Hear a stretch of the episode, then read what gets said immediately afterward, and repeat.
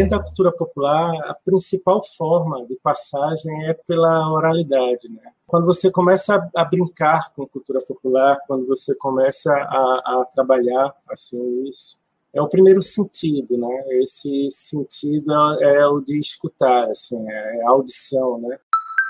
Esse padrão que, de certa forma, tenta rebaixar a escuta, rebaixar a oralidade para um patamar inferior ao da visão, ao da leitura, né? Ao da palavra escrita. Radiofonias internéticas.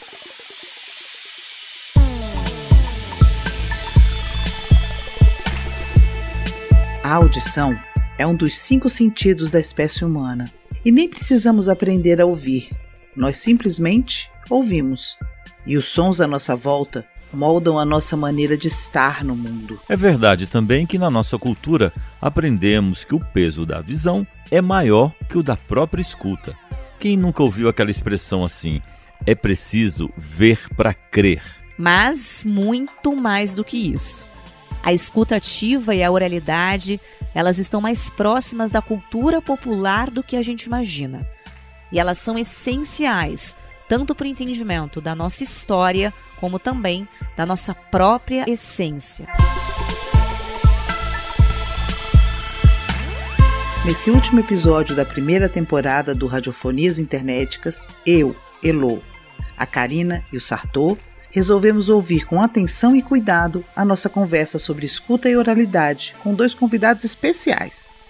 E preparamos um grande compilado de impressões e emoções. Tico Magalhães, a voz que abriu esse podcast, mestre da cultura popular e idealizador do Seu Estrelo e Fuado Terreiro, e Fernando Céspedes, a outra voz, professor em comunicação, pesquisador de sons e idealizador do podcast C Sonoro, são os nossos convidados da vez. Bora juntos nessa escuta? Dentro da cultura popular, a principal forma de passagem é pela oralidade, né? Quando você começa a, brincar com cultura popular, quando você começa a, a trabalhar assim isso, é o primeiro sentido, né? Esse sentido é o de escutar, assim, é a audição, né? É você aprender com os mestres, escutar os sons, assim, né? Então, a, a oralidade para a gente, ela é, ela tem esse esse lugar assim como princípio de tudo, assim. Né? Me atrevo a dizer que para mim é um sentido feminino, na verdade, né? O escutar dizem muito que, a fala, né? A fala vem de falo, né? Ela fala, ela procura algum lugar de penetração, né?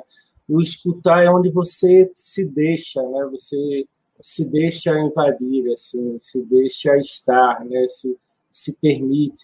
Então, escutar é para mim é um, é um sentido muito do feminino mesmo. Quando foi que deixamos de ouvir?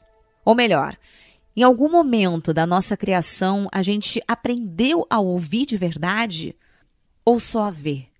Para o Fernando Céspedes, a visão sempre foi a grande protagonista entre os nossos sentidos e que, portanto, nós fomos ensinados a priorizá-la. Sempre me chamou muita atenção é, o peso que a gente dá para a visão. Né? Eu estudei comunicação, sempre, tanto no, na graduação, no mestrado, no doutorado, então, fiquei 20 anos estudando formalmente comunicação e tive inúmeras aulas de design gráfico, de fotografia, de direção de arte. E as mesmas aulas de audiovisual eram muito mais visuais do que aurais, né, do que sonoras. E aí, aos poucos, eu fui percebendo que esse, esse é o padrão, padrão acadêmico, científico, universitário, é o padrão da sociedade, né? É o padrão que a cultura oficial tomou moldado nesses, nesses padrões europeus, esse padrão que, de certa forma, tenta rebaixar a escuta, rebaixar a oralidade para um patamar inferior ao da visão, ao da leitura, né? ao da palavra escrita. E com esse rebaixamento da escuta da oralidade, é, vai junto a cultura popular, a cultura indígena, a cultura afro-brasileira, a cultura griot, todas as culturas que estão mais afastadas dessa da cultura formal, né? Então a gente acaba vivendo num mundo que vê com os próprios olhos tem um peso absurdo e o ouvir dizer não vale quase nada. Não dá para confiar no ouvir dizer, né? Enquanto que o ver com os próprios olhos, é assim como o ver para crer, enfim, é a chancela, é, a, é o real, é a verdade, né? É por isso que a gente não fala de, a gente não está aqui para falar de visão ativa, porque a gente já nasce num mundo em que a visão ativa a gente aprende a enxergar ativamente. E eu fiquei pensando o quanto que a palavra escrita, voltando nesse paralelo com, com a visão que, que eu gosto de, de contrapor sempre, como a palavra escrita chega mais longe, é, imagina, da invenção dela, lá de Gutenberg, século XV, século XVI, os livros já estavam, as Bíblias já chegavam no mundo inteiro, né? Você botava a Bíblia num, num, navio e a palavra ia. Só que a palavra escrita chegava mais longe ao mesmo tempo que a palavra falada ou a palavra cantada chegava muito mais fundo, né?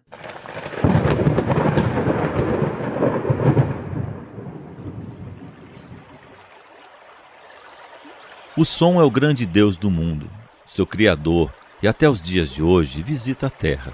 Vem pelo trovão, mergulha no rio e se guarda em um peixe do cerrado, um piau. Por isso, os piaus são sagrados para o rio.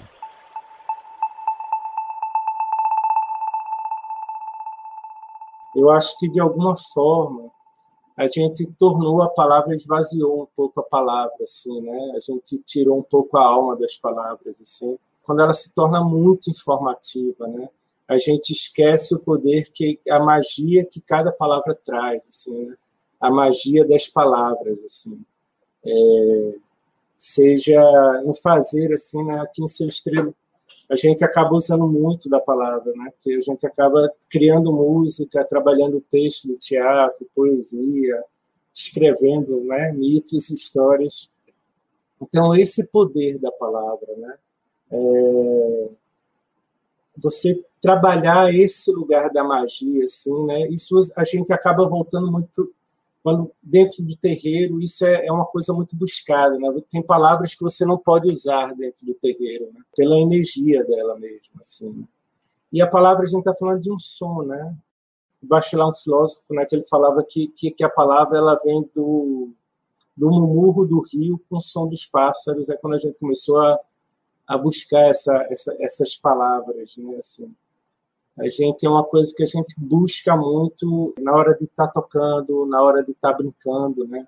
Isso é um aprendizado que a gente tem muito grande com os mestres populares, né? De saber escutar, de escutar, de estar tá ali, de entender a brincadeira, para a partir daí a gente começar a brincar e, e poder falar também, né? E ouvindo a fala do Tico sobre cultura popular, eu lembro da primeira vez que eu tive na Chapada dos Veadeiros para fazer a cobertura do Encontro de Culturas Tradicionais.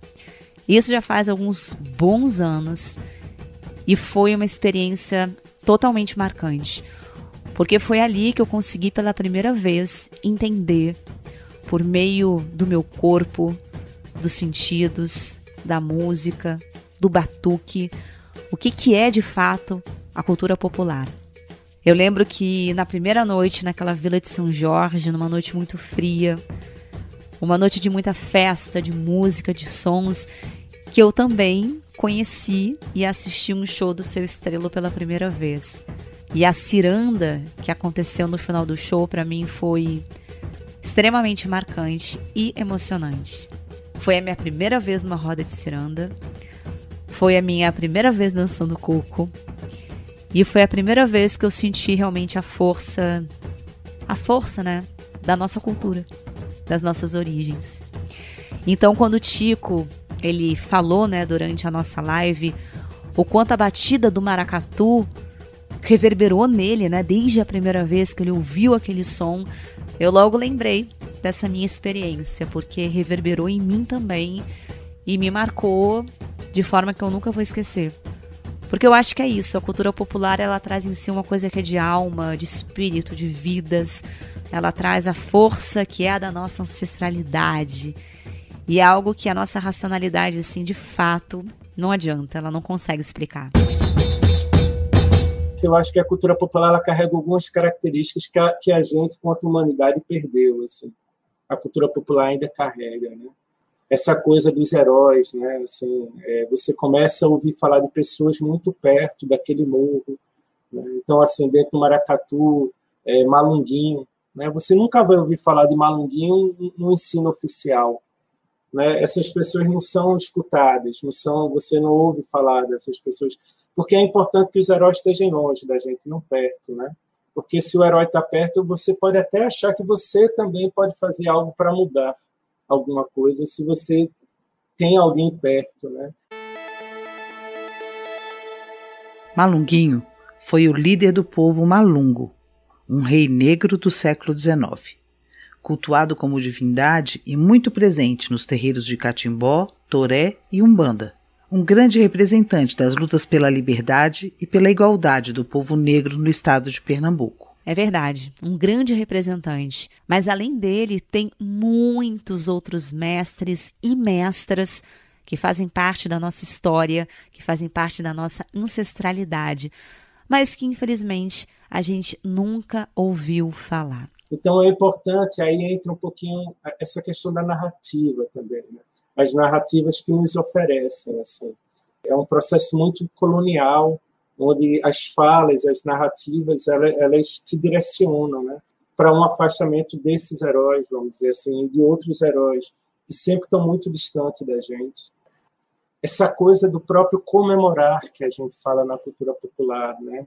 que é o comunhar memória a gente comunha a memória, a gente comemora, né? Então você trocar essa memória com outros, né? Trocar essa memória com os mestres, assim.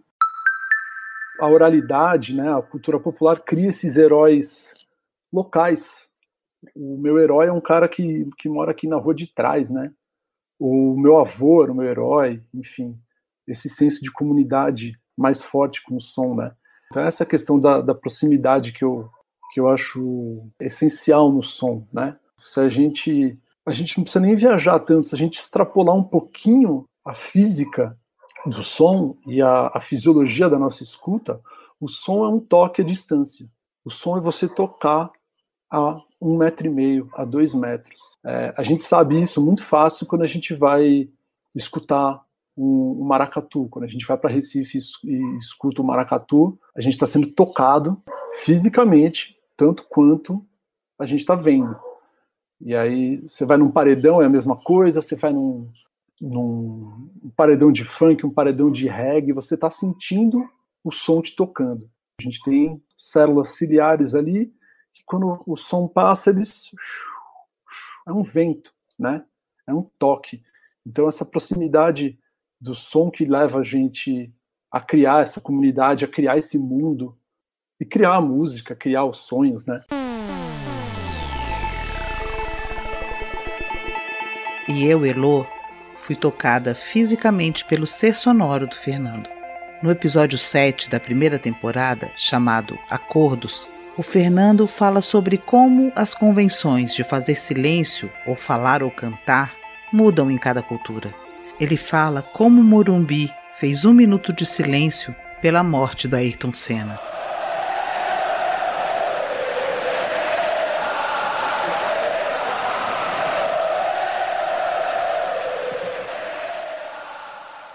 E de repente, ele coloca uma música e diz que aquele foi o som no momento que começa o cortejo do corpo do músico Kevin James em 2007 em New Orleans, que morreu de um mal súbito no palco com 35 anos de idade.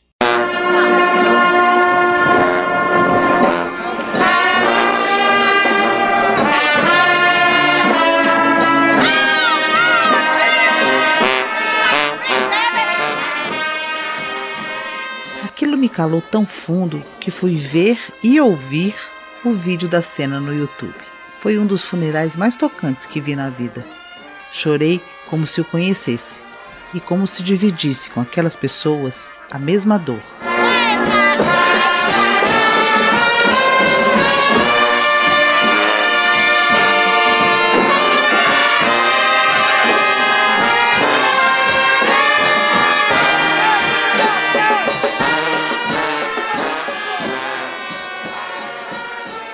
Se de um lado Fernando Céspedes nos leva a entender a história dos sons no mundo e o impacto deles na nossa vida, de outro, Tico Magalhães usa os sons e a oralidade para contar uma nova história, as histórias do Cerrado. No projeto Seu Estrelo e o Fuado Terreiro, o Tico nos imerge em novas formas de manifestação artística e cria também uma nova identidade cultural por meio do teatro, das artes plásticas e da música. O mito do calango voador é, por exemplo, uma dessas mágicas criações.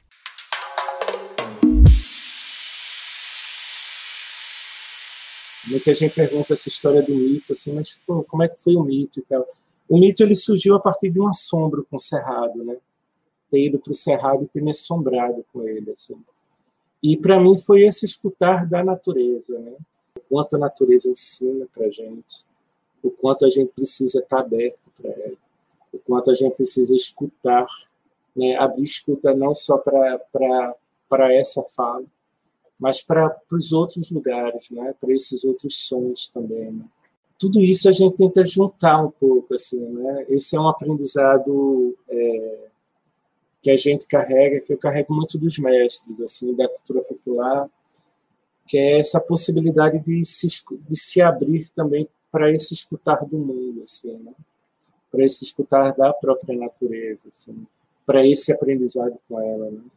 Cerrado a gente tem uma, uma, uma, uma terra tão antiga, né?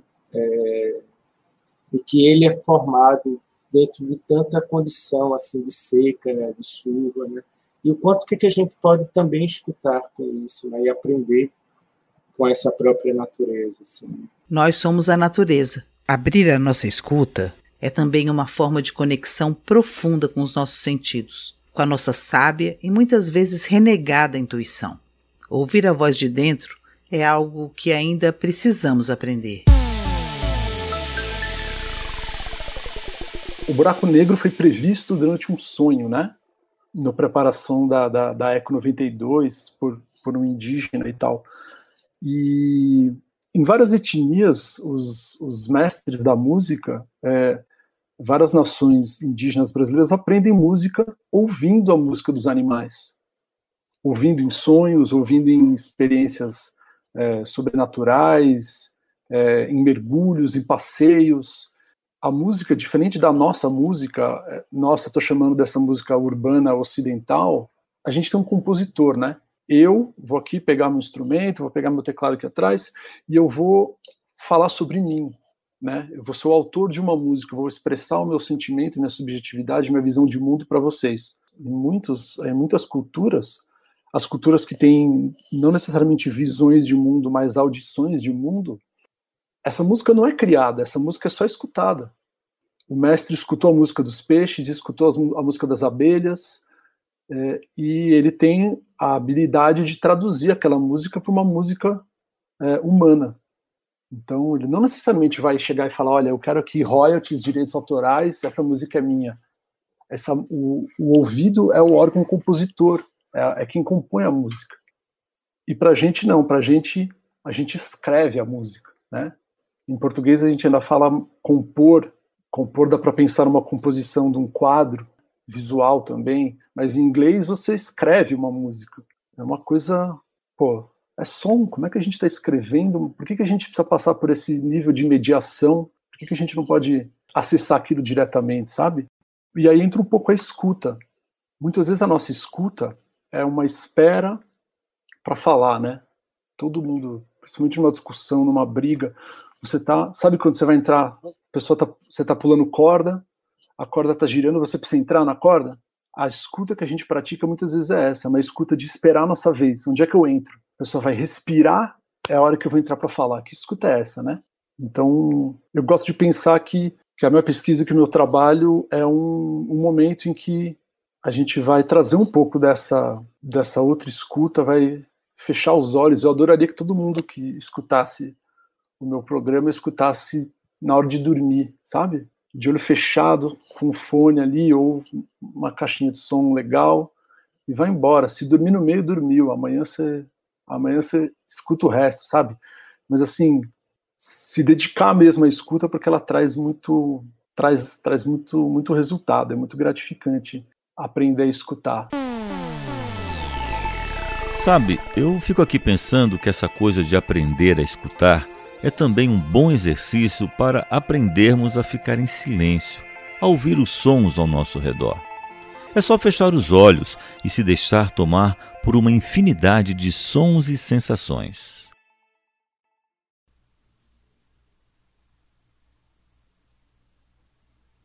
Ouviu aí? Aliás, tem uma coisa interessante. Você já parou para pensar que quando ficamos quietos, prestando atenção nos sons que nos cercam em uma cidade, há sempre uma sirene de uma ambulância passando ao fundo, esteja você onde estiver? E aí a minha mente corre solta, tentando imaginar para onde estão levando e qual o motivo que essa pessoa está deitada em uma maca, cruzando ruas em velocidade para que não seja tarde demais. A gente passa a vida correndo para que nunca seja tarde demais para alguma coisa, né? E essa sensação nunca termina. Será que é por isso que desaprendemos a escutar, a ouvir o outro e a nós mesmos? Radiofonias Internéticas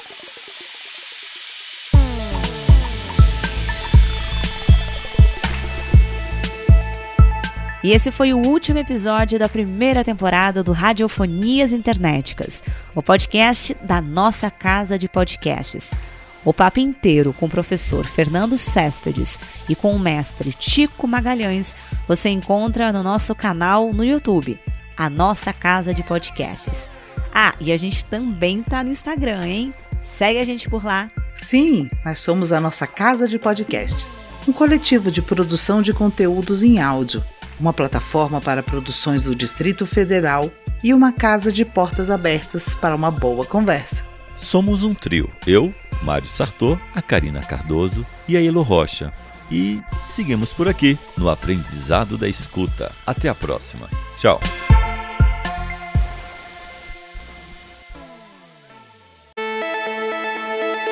A nossa casa de podcasts.